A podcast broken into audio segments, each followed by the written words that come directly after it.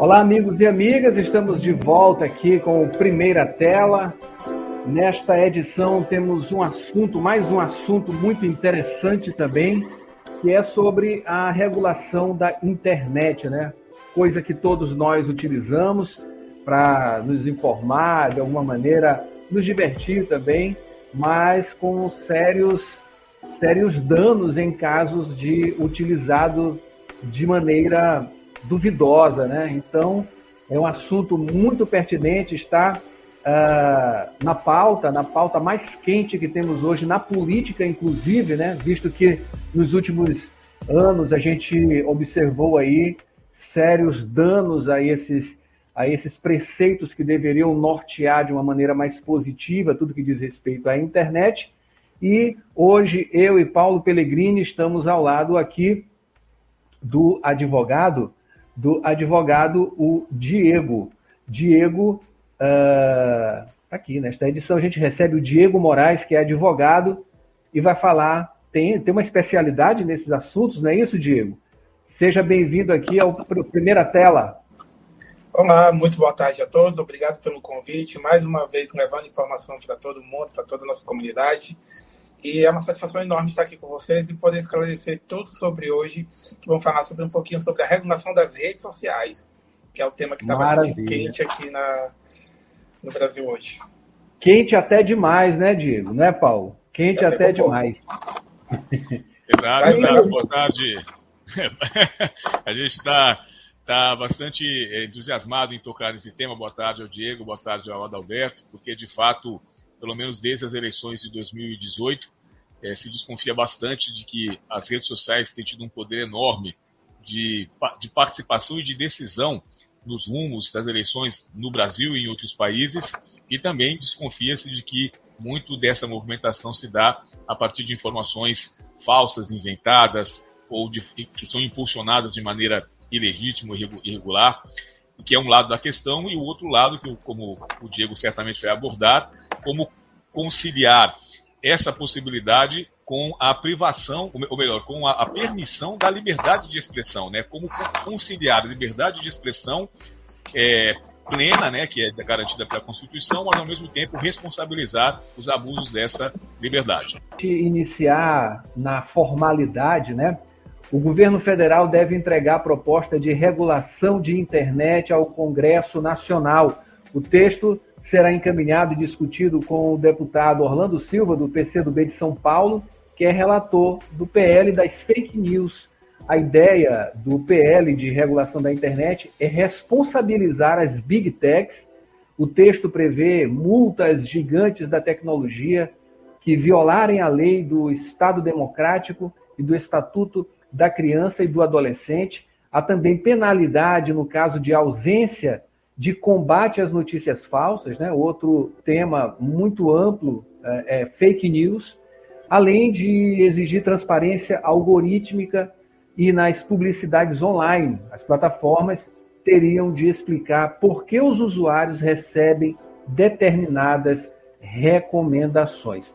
Bom, é, eu quero hoje começar diferente, geralmente eu que começo né, fazendo alguma pergunta, mas eu vou pra, passar a bola para Paulo Paulo, acho que tem é, questionamentos que a gente pode iniciar essa, esse bate-papo, né, Paulo? De uma maneira bem objetiva. É, eu acho assim que, que a, apesar de, evidentemente, acho que todos nós somos a favor do, do, controle, do combate às informações falsas, falsas, nós como eu, Adalberto, como jornalistas, o Diego como advogado, profissional do direito, claro que ninguém vai ser a favor aqui que a sociedade conviva livremente com pessoas mentindo em larga escala e, e fazendo dessa mentira é, combustível para uma disputa política, ideológica. Esse é um aspecto da questão. Mas eu, eu acho que o, o cerne dessa questão toda é o timing de como essas questões são colocadas agora. É para nós que estamos fora desse campo político, que a gente não, não, não participa, não é filiado a partido, não levanta bandeira tal, é, é, soa um pouco conveniente é, é, essas discussões serem colocadas exatamente é, no, no, no, na, na, quentura da política, é, dando a entender de que só se preocupa com isso porque em tempos passados, determinado grupo político se beneficiou dessas situações. É como se a preocupação com a regulação das redes sociais não fosse legítima por si só, e sim ela é motivada por questões políticas e ideológicas.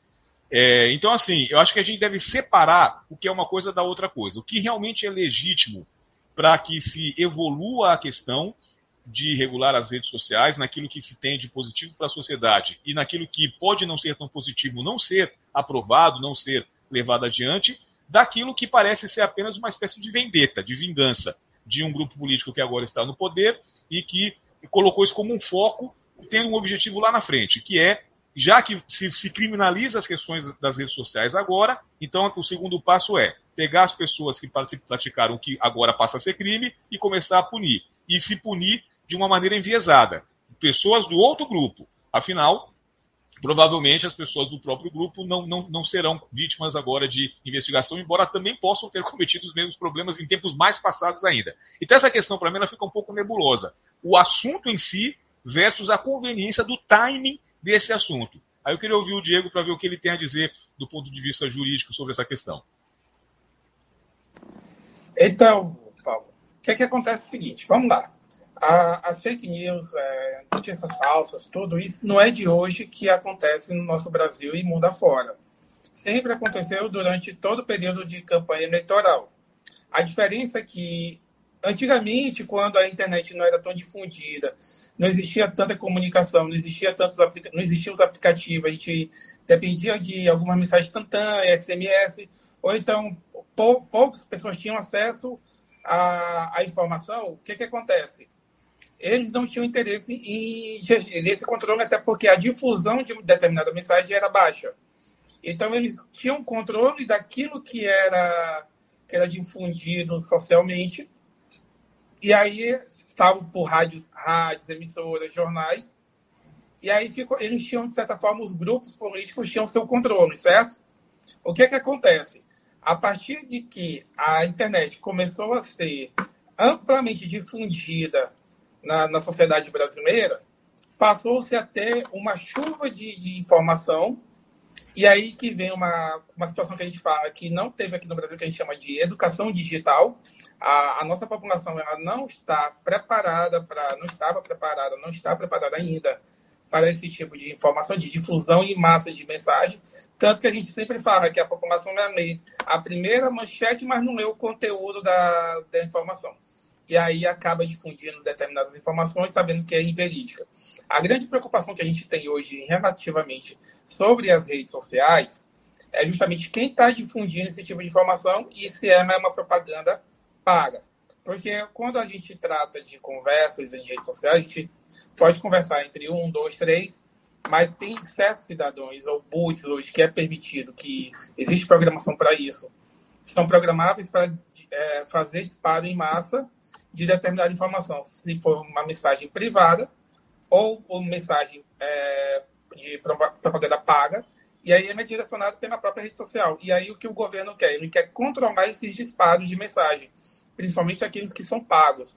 Porque quando é pago, gera uma receita para a Big Tech, a Big Tech é obrigada a informar qual foi o destino daquela informação. O que, o que preocupa nós hoje, da, dos juristas, é o que? Quem vai fazer esse tipo de controle? é, vai estar na mão de quem esse tipo de poder? Porque a gente sabe que o poder da informação é o quarto poder que tem. Nós temos principalmente o judiciário, o legislativo, o executivo e a informação, a mídia. A gente sempre fala que é o quarto poder. E quem detém esse poder detém de muita força, principalmente no Brasil. E aí a gente fica naquela preocupação. O que a gente vai fazer? Como é que a gente vai controlar? Quem vai controlar? Como será feito esse controle? E aí tem que ter um amplo debate social sobre isso, trazendo todas as classes, os jornalistas principalmente, a sociedade civil, juristas e tudo, para que a gente tenha um amplo debate. Não é simplesmente enviar um projeto de lei para o Congresso, lá vai ser, vai ser debatido rapidamente, que eles querem, eles querem agilidade nisso, e aí, nessa agilidade é o que preocupa a gente, porque a sociedade tem que ser ouvida, ela é obrigada a ser ouvida, porque principalmente ele trata de direitos constitucionais, causa aberta, nosso direito a, ao livre pensamento, nosso direito à, livre manifestação, nosso direito a, a, a, conversar, a falar, a expor. Não é só o que está não é só o que tá na nossa cabeça, não é só a gente pensar o que está na nossa cabeça que tem que ficar lá que está garantido, não. Se a gente falar, a gente tem uma ideia, a gente tem uma opinião sobre determinado assunto, tem que ser respeitado. E o que hoje está sendo criminalizado, e isso é bastante preocupante. Maravilha, maravilha. É, endossando as suas palavras, né, a, a, preocupação de, além de quem vai controlar, também saber os critérios né, da, da do que é considerado informação falsa, que parece ser uma coisa óbvia, mas é, existe, uma, existe uma gradação, uma série de matizes daquilo que pode ser considerado falso ou verdadeiro, embora possa parecer que não. Ah, existe verdade ou mentira mas existe muita forma como se fala determinada informação, determinada situação, como ela é colocada. Ela fica uma meia verdade, uma meia mentira. É, a gente pode dar vários exemplos, a gente dá alguns exemplos no campo da lógica, nas aulas, por exemplo. É, se você falar, por exemplo, é, se numa sala tiver sete pessoas e você falar que tem cinco pessoas, em tese você não está mentindo, porque se tem sete, tem cinco. Mas você não está informando também. A informação plena não é cinco, é sete. Então, esse tipo de nuance, ela existe nessa questão da informação. E, e, e quem. E, lógico, existe a, a, mentira esfarrapada, descarada, a terra plana, isso, é, isso não se discute. Mas existem diversas situações que passam a ser, cair, no campo da interpretação, e aí, além do controle de quem vai definir se, a, se essa informação deve ser criminalizada, existe também o foco de saber quem disse o que e como vai ser criminalizado. Né? Então, essa é uma preocupação que se tem. É, e, e, outra situação é a questão do debate social, exatamente, assina embaixo que o Diego falou.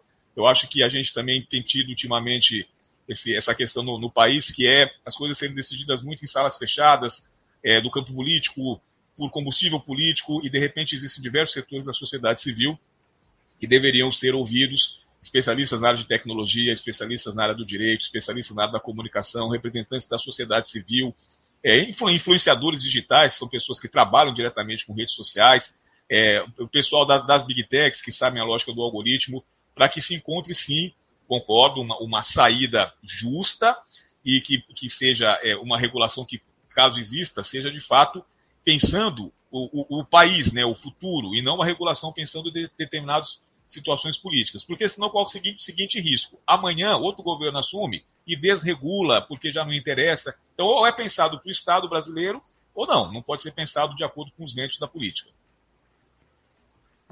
Então, a gente sempre tem uma. Eu sempre falo o seguinte. Antigamente a gente tinha a praça pública, que as pessoas se juntavam na praça e conversavam e debatiam política sentado na praça.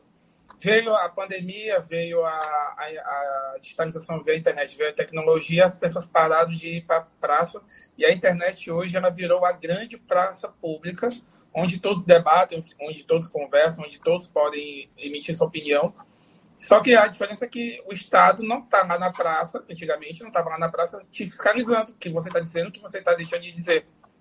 A própria convicção das pessoas que estão escutando, que estavam naquele momento, eles poderiam desmentir, é, falar se concordam ou não, mas é, é uma, é uma evolução daquela conversa pra, da, da praça. Assim como todos nós evoluímos com o tempo, a internet ela trouxe evolução.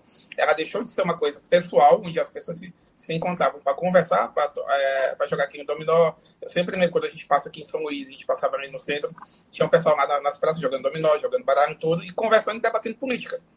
E hoje não, hoje a gente está na internet, hoje a gente está na, na rede social, hoje a gente está no, no mensageiro eletrônico, está nos grupos. E aí sempre vem aquela, aquela, aquela história.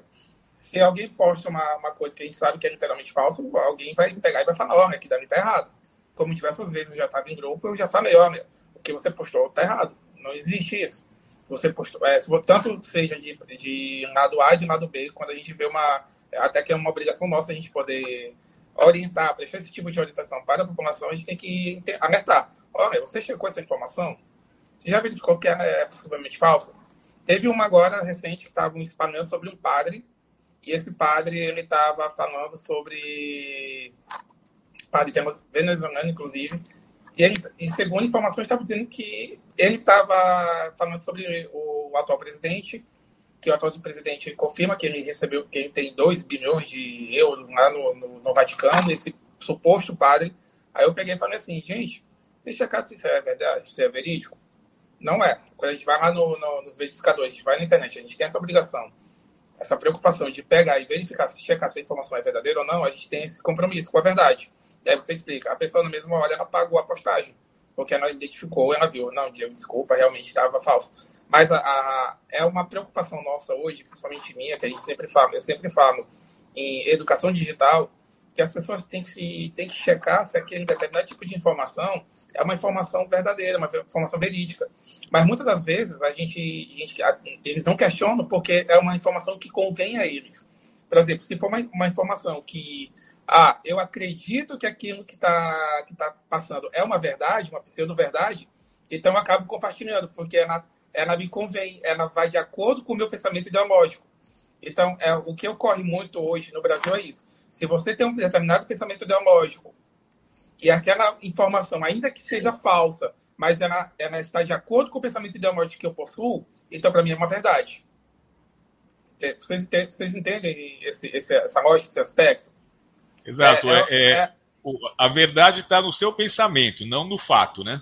Exatamente. Então, é, eu, tenho, eu tenho a ideologia do presidente A. Então, se ele diz que, que existe 76 milhões de quilômetros de, de, de, fronteira no Brasil, eu vou acreditar. Eu não vou checar se é verdade. A gente sabe que não existe esses 76 milhões de fronteira. Se o presidente B diz que as joias não é dele, a, aquela pessoa que tem aquela convicção, que acredita que ele não seja o dono, vai dizer que ele não é o dono e acabou, porque a verdade para eles vai de acordo com a orientação política deles. E, e isso é preocupante para mim, porque a verdade ela não vai pela, pela orientação, não tem que ir pela orientação política, ela tem que, ela tem que ou ela é ou ela não é, ou ela existe ou ela não existe. Não é, é, é a gente sempre fala, né? A gente repete uma mentira tantas vezes que ela se torna uma verdade.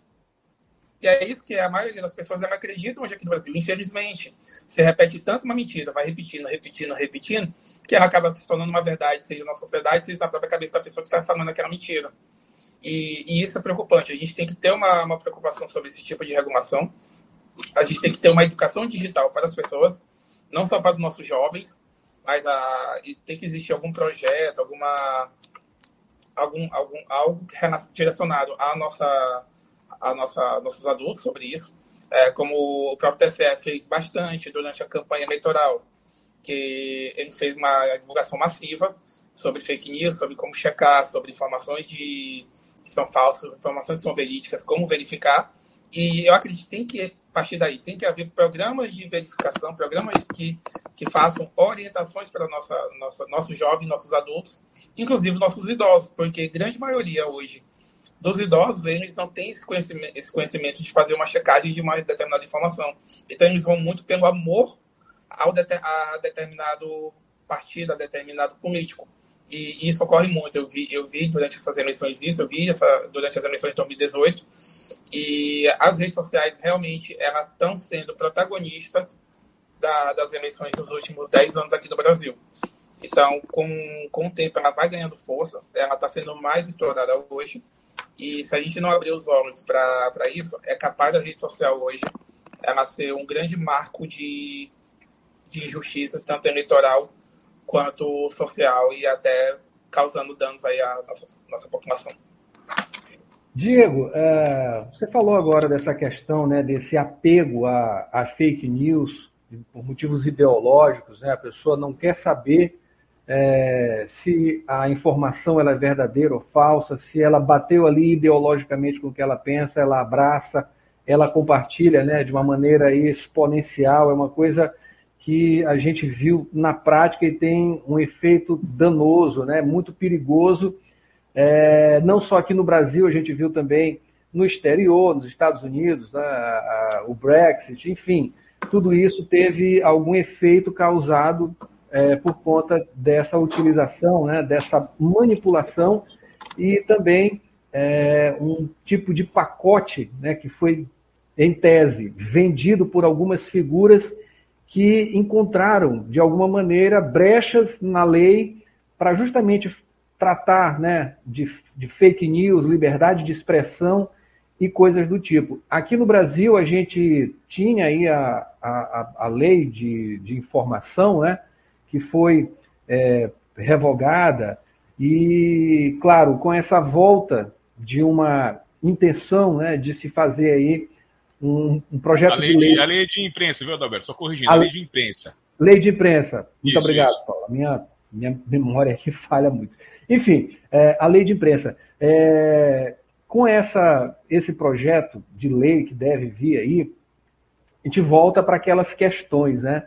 É, de se é, é, é recorrer né, a certos, certos jargões também, né? Vai se impedir a imprensa de falar, né? Porque esse é, um, é, o, é o, digamos assim, é o prenúncio morro, né? A, a, imprensa vai deixar de ser livre. É, essas questões elas devem ser tratadas, né? Como elas devem ser tratadas? Existe uma preocupação nesses aspectos, né? Uma parte é, da mídia, claro, não quer que tenha esse, esse limite, né?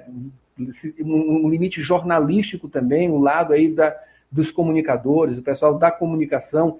Essa é uma questão muito polêmica, existe aí um tabu seríssimo.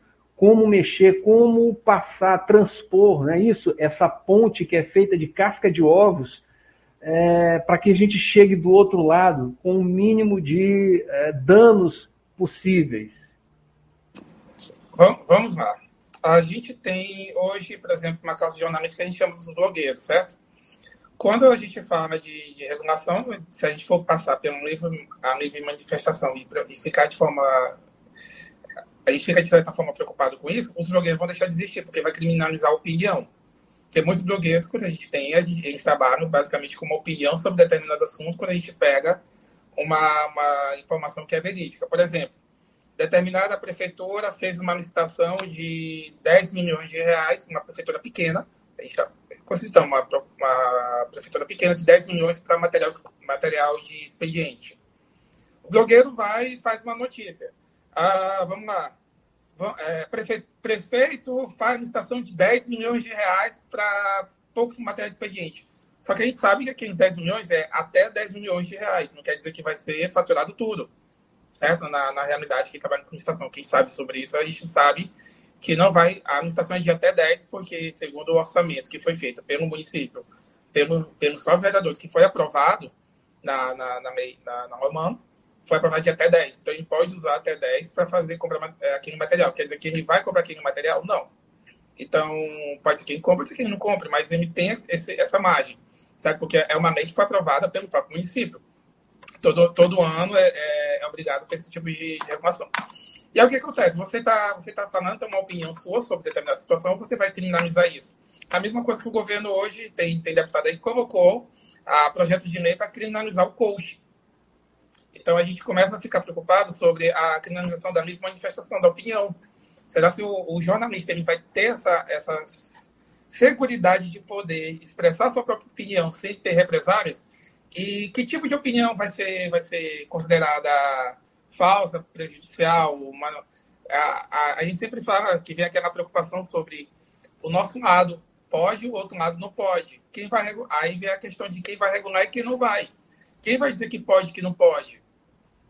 A, a gente a, a está numa casca de ovo tamanha que até o ministro da, da, da Justiça hoje, ele, ele deu uma ele, entrevista, ele falou que as pessoas têm que procurar verificar direito se é uma verdade ou não. Aí eu, fico, aí eu fiquei vendo, cara, se você for criminalizar uma inverdade, você vai ter que mudar o Código Penal.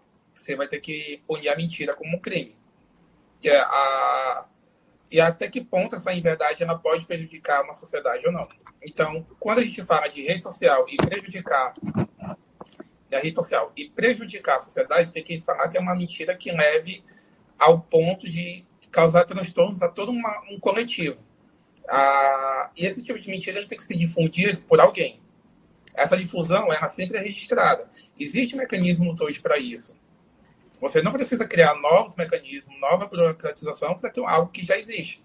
Você, na verdade, tem que aperfeiçoar o que está existente e colocar em prática as, as medidas que já existem hoje aqui no Brasil. Então, a gente tem uma, uma séria preocupação de é, criar, criar, criar, criar, criar e não executar. Vocês querem um exemplo hoje aqui? A gente tem a, a Lei Geral de Proteção de Dados, correto? A Lei Geral de Proteção de Dados de 2018 só foi entrar em vigor em 2020, após muita luta. A NPD só foi praticamente instituída em 2021 e só vai começar a multar em 2022. Então, de 2018 até 2022, a gente tem um lapso temporal gigantesco que até hoje as empresas e municípios que são obrigados, os entes, os entes, os entes públicos, são obrigados a se adequar, não se adequaram. E a, e a, a NPD vai multar quem? Como é que ela vai multar? Quais são os critérios? E aqui no Brasil, diferente da, da Europa, diferente dos Estados Unidos, quando a gente tem uma MEI e aplicada aquela multa, a empresa pode recorrer depois que paga. Aqui não, aqui você pode recorrer, recorrer, recorrer, recorrer. Vai ter um momento que aqui não vai deixar de existir, não vai, não vai ser preciso, porque vai, vai prescrever. Vocês conseguem entender a nossa preocupação aqui no Brasil? A gente, te, a gente tem uma, uma gama de, de leis, mas todas elas não são efetivamente é, efetivas na prática, porque existe o recurso, existe o judiciário, e o nosso judiciário, infelizmente, é moroso. A gente tem, tem, muitos, tem muitos tribunais que eles tentam se adequar, eles tentam agilizar. Existem programas hoje que são magníficos de, de secretaria eletrônica, que inclusive aqui no TJ, na várias de execuções, temos a secretaria digital, que ela é, ela é muito boa, ela, ela, agiliza bastante problema, mas infelizmente o judiciário é muito moroso. E aí, esse tipo de situação acaba prejudicando a, a população. Por exemplo, teve um vazamento de dados da Claro, a Claro foi multada, mas ela vai fazer o quê? Vai recorrer até o, o, Estado brasileiro ver aquele, aquele valor, aquela indenização, passou 10, 15, 20 anos. Então não é nada, entendeu? Então a nossa preocupação sobre proteção de dados é parte daí. Parte da nossa morosidade, da, da, da necessidade de ter uma regulação, uma, uma eficiência menor das leis que já existem. E aí aquela preocupação de quem vai ser a pessoa que vai fazer, de fato, essa regulação. Quem vai regular a mídia? Quem vai regular a, as redes sociais? Vai ser, da, a, vai ser dado o, uma forma da rede social é, barrar determinado de conteúdo, e que conteúdo vai ser barrado, que palavras vão ser barradas. Os jornalistas, eles vão ter, eles vão ter a livre, a livre, o, o direito de livre manifestação do seu pensamento no seu blog, no seu jornal. É, é, é, esse ponto que a gente quer conversar, que a gente tem que, que, tem que entender até onde, até onde vai nossa preocupação. Porque a gente sempre fala que uma opinião pública é na parte do, do jornalismo a gente pega uma matéria do, do jornal e vai debater com, a, com o pessoal, oh, determinado jornal falou sobre determinada matéria, aqui da minha eu tô achando que é preocupante. Vocês acham? A gente fala, a, eu imagino de Fantástico fala, Fantástico um, tem um quadro que é muito bom que eu, que eu acho, que é aqui, cadê o dinheiro que estava aqui? A população não sabe. A população não sabe. Mas o Fantástico tem, tem, esse, tem essa, esse quadro, e aí? Bora lá. Eu não vou mais poder falar, do, do, não vou mais poder falar do, do, do, prefeito, não vou mais poder falar do deputado que pegou dinheiro, não vou mais poder falar sobre as pessoas. A minha investigação vai ficar travada, vou ter que pedir autorização na justiça para poder falar sobre determinada pessoa, porque até então a minha liberdade vai estar cerceada. Eu não sei se é uma já verdade ou uma mentira. Isso já tem até acontecido na prática, já tem acontecido essa, esses, esses cenários né, dessa liberdade do jornalismo investigativo está cerceada em função de recursos, das fontes e tal. Quebra esse sigilo de fonte, que é uma coisa inadmissível. Mas fazendo uma, uma amarração de tudo que vocês dois falaram, e eu assinei embaixo tudo, né? É, a gente vive uma época hoje em que, ao contrário de o que deveria ser, que é você criar a sua opinião a partir dos fatos, hoje você está encaixando os fatos na sua opinião. Ou seja, a opinião é prévia aos fatos. Você tem uma opinião. Aí os fatos acontecem e você encaixa os fatos de acordo com a sua opinião. Se não cabe, você finge que o, que o fato não existiu. Isso é, é, grave. Se a gente trouxer isso para o jornalismo, que em tese tem que estar uma certa equidistância, né? não é isenção, mas é estar olhando de um certo ângulo em que ele consiga é, verificar os fatos e nutrir, criar, como o Diego falou, provocar essa opinião pública de maneira mais equidistante, isso acaba sendo um prejuízo para a nossa atividade. É, é, acho que é importante separar a informação jornalística da opinião jornalística, né? É, Para os mecanismos de informação, o, próprio, tanto o Código Penal como a Constituição, o Diego pode me, me corrigir, mas eles já, eles já têm ali os, os mecanismos de punição que são chamados, aliás, minto, para opinião, para opinião. Quer dizer, se, se o jornalista emite uma opinião caluniosa, injuriosa ou difamatória, o Código Penal tem lá os seus mecanismos, porque essas situações elas existiam especificamente para a imprensa na antiga lei de imprensa, que sofreu um percurso histórico de destruição com o tempo, alguns concordaram, outros não, mas isso acabou desembocando no enfraquecimento da profissão jornalística. Quer dizer, quando você revoga uma lei que, lá nos anos 60, regulava a atividade jornalística, tanto do ponto de vista do empreendimento empresarial, de quem podia ser dono de jornal, de revista, de rádio, televisão, quanto do ponto de vista dos conteúdos, e você alegando, como foi feito em 2009, que era uma espécie de um monopólio da informação, que a sociedade tinha que ter informação livre, que não cabia só o jornalista informar, você reduz, você acaba com a lei de imprensa, você acaba provocando um cenário em que todo mundo é jornalista, e obviamente isso facilitou, e isso foi alertado na época, lá no início dos anos 2000, o, o surgimento de um monte de pilantra fazendo jornalismo, e portanto aumentou a possibilidade do jornalismo mal feito, logo das fake news. Eu, eu afirmo sem medo de errar, mas fake news hoje são resultado também do enfraquecimento da profissão jornalística, promovida pelas mesmas figuras que hoje querem regular a imprensa. Esse mesmo pessoal hoje diz que a imprensa está muito frouxa, tem que ser regulada, foram os que afrouxaram a imprensa quando tiraram o diploma, a obrigatoriedade dele, quando acabaram com a lei de imprensa, quando é, é, é, derrubaram todas as liminares da FENAGE, que era contra isso, e todo mundo, não, não pode, é, é, é, a informação é pública tal, mas isso acabou criando um efeito colateral para a sociedade. Quer dizer, aí soma-se isso, como o Diego falou no início do Alberto também, o boom das redes sociais, soma-se a tecnologia desenfreada, Resultado: todo mundo comete fake news porque você não tem nem mecanismo de, de penalização. Mas foi algo que teve uma origem. E outro aspecto é: se, se os mecanismos atuais parecem não ser suficientes, porque de fato, é, se, se você for julgar caso a caso, se existe um disparo em massa, né? Aí você tem, ao mesmo tempo, milhões de disparos em massa. Não tem justiça no mundo que dê conta de processar e ir atrás, até porque muitas vezes isso é anônimo, é um cara que tem um, um, um hospedeiro lá na Índia, na Rússia, na China, nos Estados Unidos, na Suécia. Ou seja, de fato, entre aspas, o crime venceu. É praticamente impossível dar conta disso. Então, eu, eu temo, inclusive, que a própria regulação, como ela foi, está sendo pensada, ela também não seja suficiente para evitar nada disso. Na prática, ela vai acabar servindo apenas para punir o que se quer punir.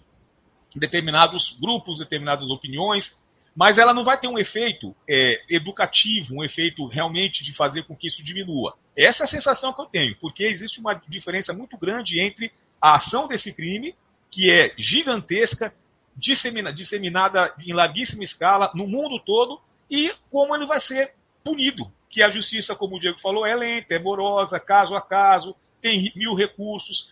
Então, na, na prática, vai haver uma hierarquia de punições daquilo que se interessa punir. Isso eu acho grave. Não, não é uma coisa socialmente interessante.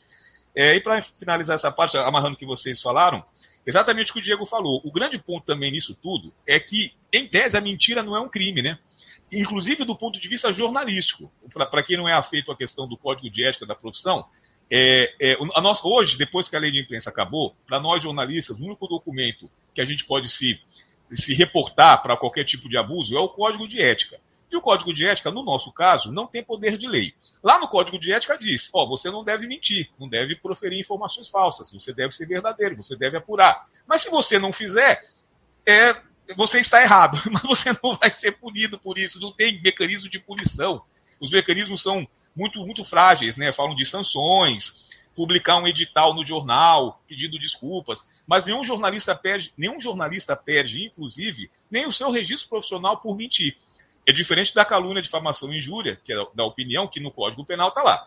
Mas a parte da informação mentirosa, ela fica por isso mesmo. Aí nesse aspecto eu concordo. Eu acho que é, é muito frouxo. Agora, o que eu lamento, isso existia na lei de imprensa. Tiraram, agora estão achando ruim, entendeu? Então eu fiz uma viajada aqui, mas acho que esses aspectos todos têm que ser levados, levados em consideração nessa discussão no Congresso, na sociedade civil, porque é muito fácil pensar que esse assunto está começando agora. Ele existe, ó. Só que agora está sendo interessante falar dele. É esse ponto que eu me bato. Vamos lá. Uma, da, uma das grandes justificativas para impor a, a, toque de caixa que a gente fala, essa, essa lei, essa, esse projeto agora de regulação das mídias, é a, aquela grande invasão do dia 8 de janeiro, certo? Que eles batem muito nisso. Mas aí vem aquela preocupação. Existe hoje uma CPI para querer entender esse tipo de situação, o que, que houve de fato daquilo, porque eles botam como se fosse uma, uma divulgação em massa de uma fake news, de informações falsas, de, de aglomerado de pessoas que utilizaram as redes sociais para se, se unir, para fazer aquilo. Mas, ao mesmo tempo, eles não querem essa CPI para que, que abra uma investigação sobre esse determinado, esse determinado incidente que houve, lamentável para a nossa sociedade, para nossa para, nosso, para o Brasil em si. Isso é muito preocupante. E aí eles não querem. Então, o, até onde, como tu falou, Paulo, a, vai servir para punir determinado grupo, mas o outro grupo não vai ser punido, não vai ser investigado, não, não vai correr, não corre o risco. É, é, é esse tipo de, de, situação que a gente está preocupado em saber, ah, vai, vai fazer a regulação, mas a quem interessa essa regulação de fato, ela vai servir para todos? A gente fala, ah, mas o, o servidor tá, tá em determinado país e todo, disparou de Índia, China, tal, tal, tal, tal. Mas a, o foco da, do povo, desse povo aqui, é as big techs, porque elas estão sediadas no Brasil também, então elas são obrigadas a ter servidores aqui. E elas vão ser obrigadas a identificar. Não que elas não sejam, mas elas são obrigadas, até porque o Marco Civil da Internet, ela obriga todas a, a, as Big Techs a ter o registro de acesso do seu, dos, seus, dos seus servidores, dos seus usuários. Elas são obrigadas, tanto as Big Techs quanto as empresas de telefonia, elas são obrigadas. Mas também a gente, eles vão sempre o alvo nelas. Então, o propósito disso é causar uma, uma certa preocupação na sociedade. Aí eles vão ficar assim: poxa, eu não vou mais poder falar determinado tipo de situação porque a, a, o Facebook, por exemplo, vai me banir. E aí? Como é que vai ser feito esse controle?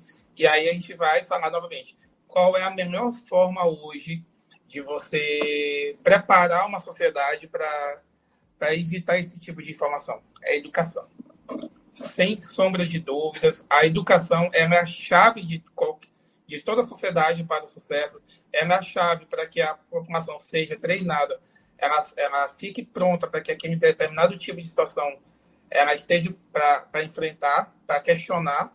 Então, uma sociedade que questiona suas leis, uma sociedade que, que não aceita de mão beijada, uma sociedade que sempre vai questionar, uma sociedade que sempre vai ficar olhando para todos e, e, e, de certa forma, fiscalizando, cobrando, é o, é o ideal hoje.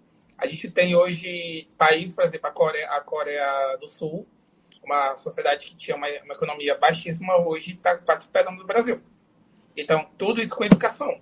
Então, quando você tem educação, quando o governo foca em educar a sua população, a gente vai ter um nível de preparo melhor e a gente não vai acreditar na, em qualquer tipo de informação que está aparecendo para você. Você acaba fazendo com que sua população ela seja mais é, crítica a determinado tipo de informação que a gente sabe que não vai ser verídica. Então a gente parte daí. Uma educação digital é necessária, ela tem, ela tem, tem que ocorrer logo para ontem. Ela tem que fazer parte da, da grade curricular das nossas crianças, dos nossos jovens. Ela tem que fazer parte de programas sociais para os nossos adultos e tem que ser difundido, tem que ser feito programas em massa de difusão para checagem. Não só pegar aquele, aquela informação como se fosse verídica, mas checar ela. E aí é importante criar elementos que sejam imparciais. Uh, não só para o lado A, para o lado B, mas também para o lado C e para o lado D. É, não sei se vocês me entendem. Porque hoje, se a gente for verificar, a maior parte dos checadores que existem, elas têm uma certa tendência a determinado tipo de lado. E quando existe buscador do outro lado, eles geralmente eles ficam fora do ar, eles são barrados, existem ações na, na justiça para derrubar.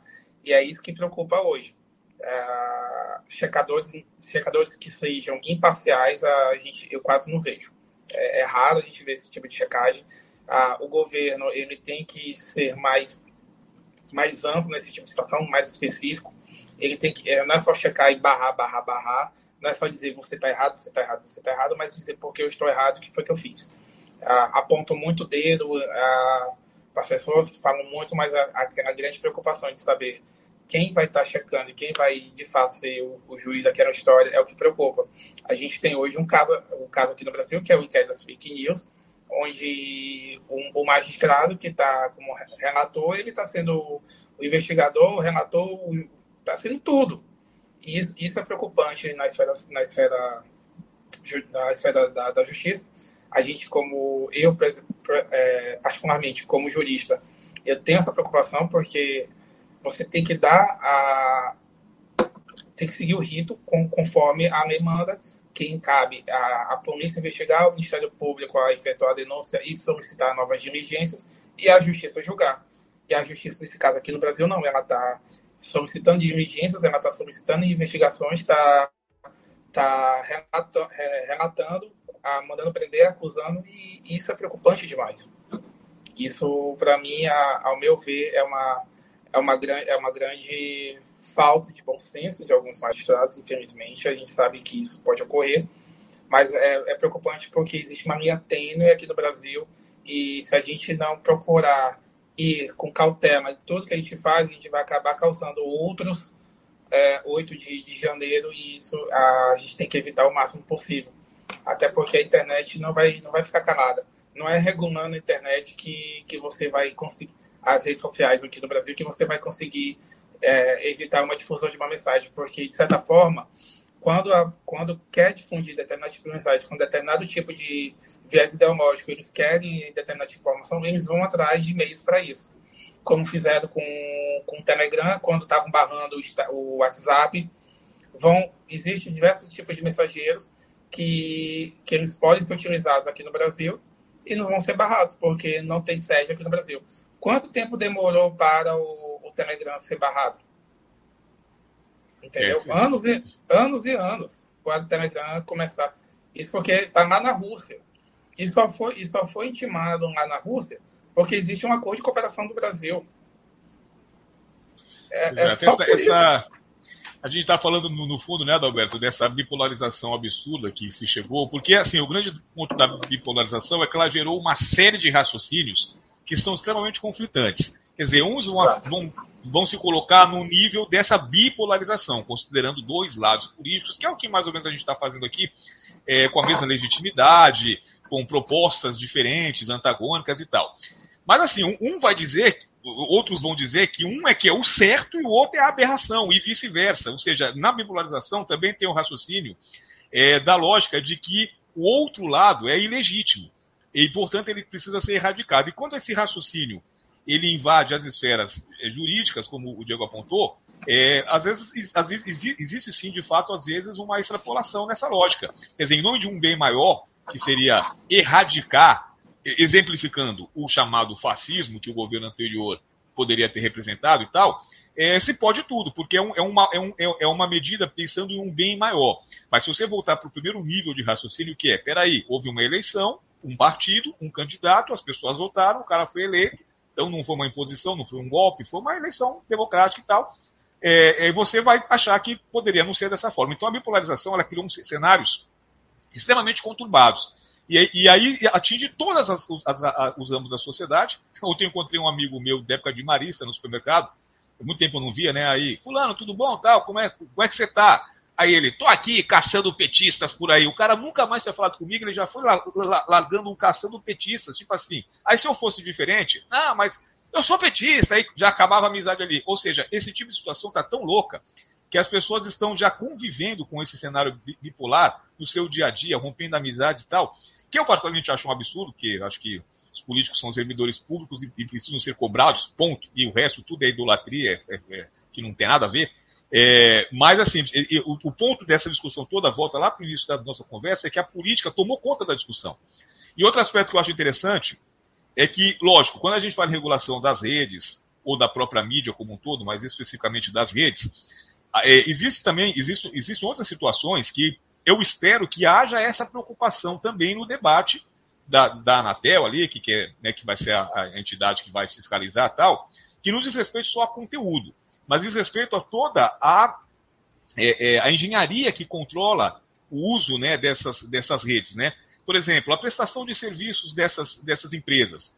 É, o WhatsApp cai, fica sem sinal um tempão, operadores de, celular em, de celulares caem, a segurança do sistema. Quer dizer, a, a, gente sabe hoje que nossos dados estão todos espalhados por aí. Assim, é, o que tem de, as, as, pessoas sabem tudo de nós, os nossos dados estão totalmente espalhados por aí. É, então, o que acontece? É, é, é, o, o, grande ponto é que não é só conteúdo. Essa discussão ela precisa sim estar também em nível de, de evitar golpes, evitar acesso é, que, que comprometa a privacidade do cidadão, porque não basta só falar de conteúdo, é necessário falar também da segurança do sistema, que também precisa ser regulado. Se o conteúdo deve ser regulado, o sistema também precisa ser regulado. Então, quando a gente fala sobre regulação também do, essa grande questão de golpes, cybercrimes na internet, aí vem, vem aquela preocupação. Hoje, o que mais nós mais temos hoje são crimes é, relacionados à invasão de redes sociais. E aí, no futuro, a, a, as pessoas que tiveram as contas invadidas acabam caindo em golpes, a, os usuários daquela rede. Não existe hoje uma obrigação para que determinado tipo de rede social ela mantenha um saque, um serviço de atendimento ao consumidor. Se, o, se na, na lei brasileira todas, todas, todas as empresas que têm que vendem produtos, elas são obrigadas a ter um saque, um serviço de atendimento ao consumidor, por que não obrigar a ter uma as redes sociais que mantêm sede aqui, que ganham bilhões de reais por, por ano com a gente, não ter um saque, um saque próprio para poder atender mais rapidamente a população. O que é está acontecendo? A gente, eu trato muito com questões de, de redes sociais que são hackeadas. A gente vai para a justiça. Depois de dois, três meses que está na justiça, que a rede social vai ser devolvida para a pessoa. Muitas das vezes tem alguns tipos de elementos que a gente consegue devolver antes, por, porque a, a, pessoa geralmente ela tem os dados dela, a gente consegue reaver a rede social de certa forma. Mas tem pessoas que têm rede social, eu até convido o nosso ouvinte a perguntar para eles: vocês sabem do, do e-mail de vocês que foi cadastrado na rede social? Vocês ainda utilizam esse e-mail? O que acontece, Paulo? Muitas das vezes a gente tem uma, uma, rede social tão antiga, mas tão antiga, que a gente não, eles não têm nem mais acesso ao e-mail. E aí acaba sendo hackeado e, e acabam sofrendo vítimas e não conseguem recuperar porque o e-mail foi perdido. E aí? Ah, não existe um saque para poder resolver esse tipo de situação, como existe, por exemplo, numa empresa na localiza. Você é obrigado a ter um saque para atender seu consumidor. Você vende produtos, você tem que ter o seu consumidor, mas as redes sociais não tem.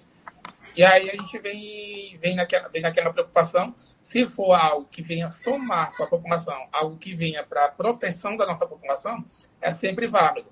Por isso que eu, eu, eu sempre falo, a, as redes sociais elas têm que ser reguladas de uma forma que venha trazer mais, maior proteção para a população do que para o governo, porque eles estão preocupados com eles. É, é esse sentimento que eu entendo, que eu tenho em relação a, a essa, esse tipo de regulação hoje da rede social. Eles não estão preocupados com, com, com a nossa sociedade. Eles não estão preocupados com informações que possam rolar na, na nossa sociedade. Mas eles estão preocupados com as informações que podem rolar sobre eles.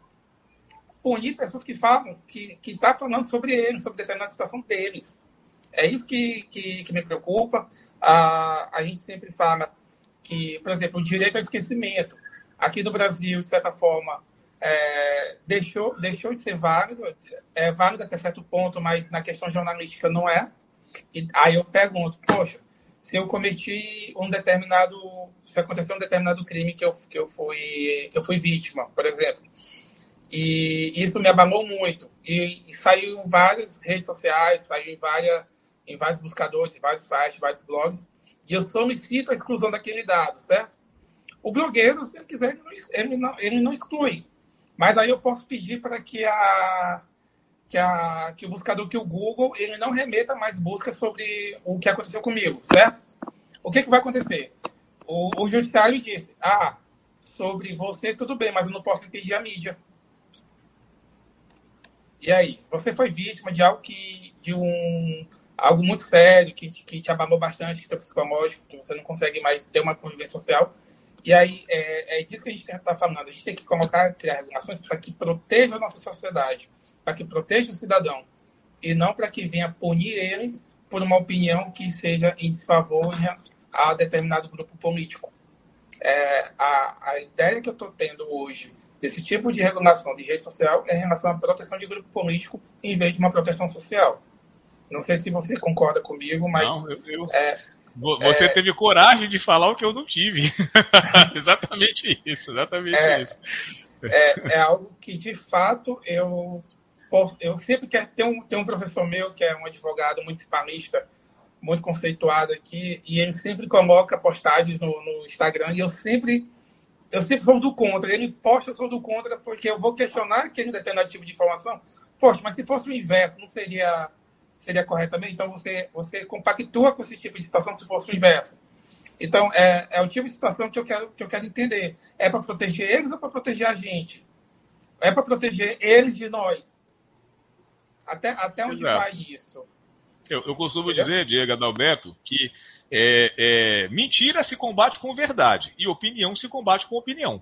eu acho que essa, essa máxima ela reduz isso, porque assim, é, não adianta você criar mecanismos mirabolantes para combater a mentira, porque a mentira não vai acabar. A mentira ela vai estar tá aí firme e forte, você precisa desmascará-la, apresentar provas, fatos, é, por exemplo, se está disseminada uma informação maluca na sociedade, a gente vem aqui e apresenta por A mais B, porque ela é, ela é equivocada, para tentar fazer com que esse coro, entre aspas, da verdade seja maior do que o coro da mentira.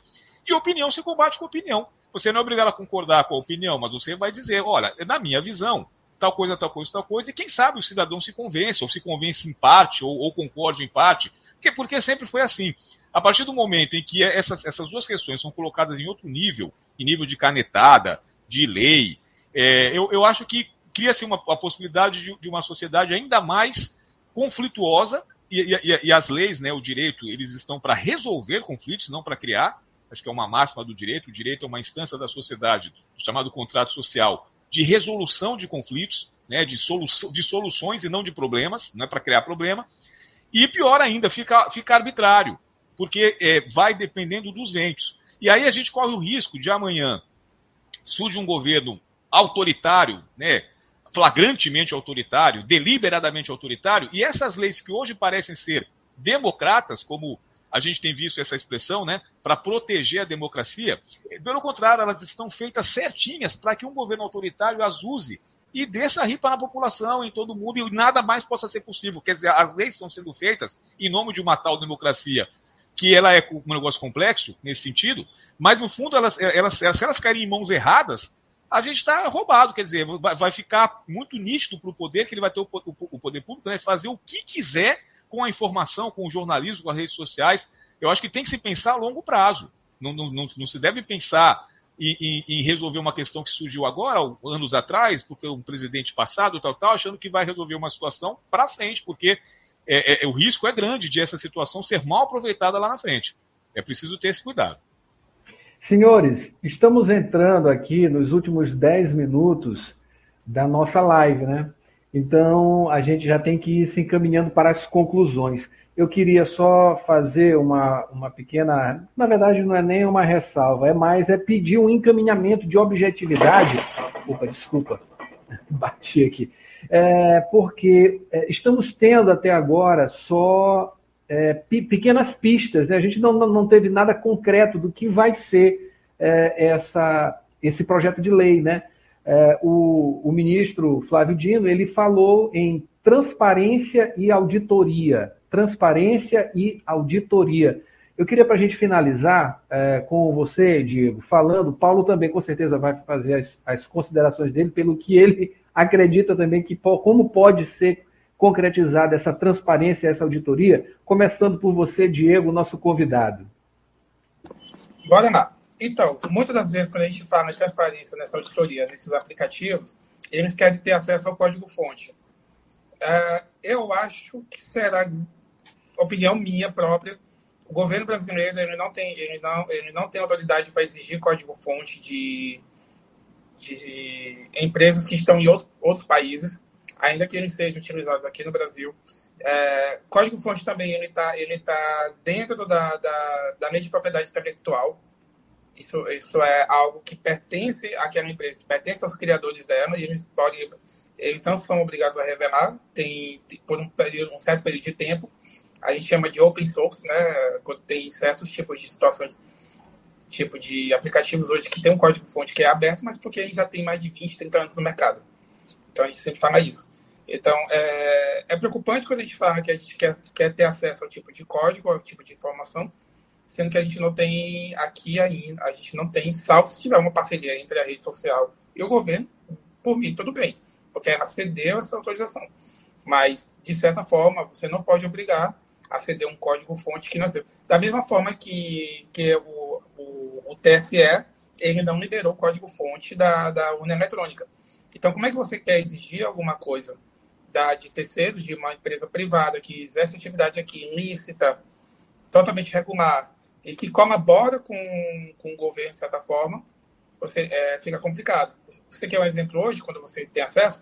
Quando você está no Instagram, você coloca determinado tipo de informação, o Instagram ele já automaticamente ele já diz, ó, notícia possivelmente falsa segundo o checador tal, tal, tal. O próprio algoritmo dele já faz isso. Se você é, posta uma mensagem que é, de certa forma, ofensiva, ele coloca: Você tem certeza que você quer postar isso aqui? Porque isso aqui pode ser ofensivo para. Na nossa comunidade, a gente, não, a gente não tolera. Então, quando a gente vai fazer esse tipo de checagem, esse tipo de relatório, é preocupante. Agora, você pode solicitar, por exemplo, quem faz é, que eles a, pode solicitar que a rede social ela crie um, uma, um parâmetro exclusivo para quem quer fazer a difusão de uma mensagem, de uma mensagem relacionada à política. Aí lá no parâmetro, quando a pessoa vai fazer uma postagem patrocinada de, de, que está de política, aí a pessoa coloca lá, vai, ter, vai ser obrigada a colocar, porque o, o próprio o próprio mecanismo da, da rede social eles vão checar que quem dá mensagem política ele não vai poder alterar. E aí, se for uma mensagem política, ele pode fazer esse tipo de relatório e enviar para o governo. Aí, isso aí, dependendo do tipo de informação, se for algo relativamente que vai contra as diretrizes da, da rede social e contra as diretrizes que, é, se for algum crime, aí tudo bem processar. Agora, se não for, eu não vejo por que ficar canando as pessoas. É, temos que ter bastante cuidado nesse tipo de ponto. Porque o, o a grande preocupação hoje do governo que a gente vê é de disparo de mensagem em massa. E o disparo de mensagem em massa ele se dá por postagens patrocinadas. E aí, fazendo o mesmo raciocínio em relação ao conteúdo, né, no caso dessa auditoria e transparência, na minha visão, vai tentar ver a questão da fonte, né, ou seja, quebrar o sigilo da fonte. Quer dizer, se, quem, quem é que deu a informação, de onde surgiu, que é algo que na nossa cultura jornalística é impensável. O jornalista não é obrigado a revelar a fonte de onde ele tira informação. Mas a partir do momento que a informação ganha uma dimensão pública e é vista como falsa e vai ser criminalizada por isso, é, o, o, crime passa a ser cometido não só por quem informou, mas também por quem deu a informação. E aí se quebraria uma cultura, é uma cultura secular do jornalismo, que é o de preservar o sigilo da fonte. Aí talvez passe um pouco por isso essa questão do, da transparência e da auditoria, buscar desde o início da informação, desde a origem, os responsáveis para serem criminalizados. Mais algum comentário, Diego? Bom, o que a gente pode falar ainda sobre isso é que temos que cobrar da nossa sociedade, da nossa população, dos nossos ouvintes, que eles acompanhem de perto, que eles cobrem dos nossos políticos, dos nossos deputados federais, dos nossos senadores, uma maior responsabilidade sobre esse, sobre esse tema, uma, uma responsabilidade que seja feito como disse o nosso amigo Paulo, que ele seja feito a longo prazo e não pensando no agora, não pensando naque, naquele, naquele, naquela euforia que eles estão tendo agora. É algo que tem que ser pensado para 20, 30, 40, 50 anos para a, a que a gente sempre sabe que a sociedade evolui. Como, ela, como eu falei, ela evoluiu de uma praça para a internet, para a rede social, para os grupos sociais dos mensageiros eletrônicos. E a partir daí, a gente tem que ser, a, fazer uma adequação muito, muito com muita cautela para não infringir direitos constitucionais já garantidos, principalmente quando a gente trata de liberdade de expressão, como a gente fala também, como o Paulo falou, sigilo da fonte, livre pensamento, e tudo isso é muito preocupante, é, tem que ser com muita cautela, a gente não pode ir com muita seja oposto, tem que ir com, de certa forma, como é que eu posso falar? A gente tem que ir de como eu posso falar? Desculpa a expressão. Serenidade. É, é, com serenidade. É, com, é, parcimônia, com, né, com clareza dos todos os pontos. É. Sempre mostrando tudo, sem, sem, sem, sem medo da, da população vier depois a, a, questionar aquilo. Então tem que ter, de certa forma, assim, é obrigatório? Eu acredito que não. Eu acho que a gente já tem mecanismos e a gente tem que trabalhar os mecanismos que existem hoje visando isso. Maravilha. É isso aí. E a gente, acho... a, gente, é. a gente não pode errar, né, Paulo? É, eu acho isso a também. Eu acho que a, é, a discussão é importante e ela tem que ser vista de maneira ampla. Eu acho que ela tem que ser pensada, como o Diego falou, pensada como um, um projeto, né, como uma ideia para o país, é, é, e não com o fígado. Né? Ela tem que ser pensada com a cabeça e não com o fígado. E, e a gente teme que ela seja sempre pensada com o fígado, com a raiva, com, no, calor, no calor do momento, quando ela tem que ser pensada é, pensando realmente na, na, no conceito da situação e, no, em, em soluções que esse conceito gera como problema. É basicamente isso. Vamos ter serenidade, né? E educação também, é muito bom. Diego é, Moraes, eu queria agradecer bastante aqui a sua presença, né? A sua, a serenidade acima de tudo também, né? A sua serenidade também, é, com suas informações, né? com a sua iluminação aqui Obrigado. gente. Primeira tela. A gente conta com você em outros momentos também, porque essa discussão ela não acaba aqui nessa semana, na próxima semana. Ainda tem muita coisa para se discutir, até porque a gente ainda não sabe o que, que vem por aí, né? O que, que eles vão mostrar nessa proposta. Mas muito obrigado, a gente conta contigo para outras oportunidades para falar sobre esses assuntos e outros também, né? Bora falar sobre. A gente tem, a gente tem, um, tem uma em todos aí sobre crimes digitais, educação, sem tem, tem muita área ainda para gente tratar. Maravilha. Bom, Paulo, é isso aí. A gente se despede, né? Para você que está acompanhando a gente, é bom lembrar, quiser entrar em contato com a gente também, tem o prog, primeira tela, prog primeira tela, arroba gmail.com. A gente está no Spotify, no Deezer e também aqui no YouTube, né? A gente se encontra sempre aqui às terças-feiras, às 5 da tarde, e fica na internet, né? Para as pessoas verem, enfim, compartilhar. Passa essas informações também para seus amigos, né? Não só da área de comunicação, de direito, enfim, as pessoas interessadas em política ou não, mas isso aqui faz parte de um projeto, digamos assim, que deve ser nacional, né? de passar essas informações, tentar discutir acima de tudo também essas informações que são importantíssimas. Lá no começo eu falei, né? São importantíssimas para a gente, para a nossa sobrevivência. A gente volta na próxima terça-feira com uma outra, um outro assunto aqui. A gente vai trazer com certeza. Fique ligado no primeira tela. a gente vem com, com certeza. Você também, viu, Diego? Boa, boa tarde a todos. Obrigado, Adalberto. Obrigado, Paulo. Tudo de bom. Boa semana para Abraços, abraços. Abraço. Boa semana. Abraços. Até a próxima.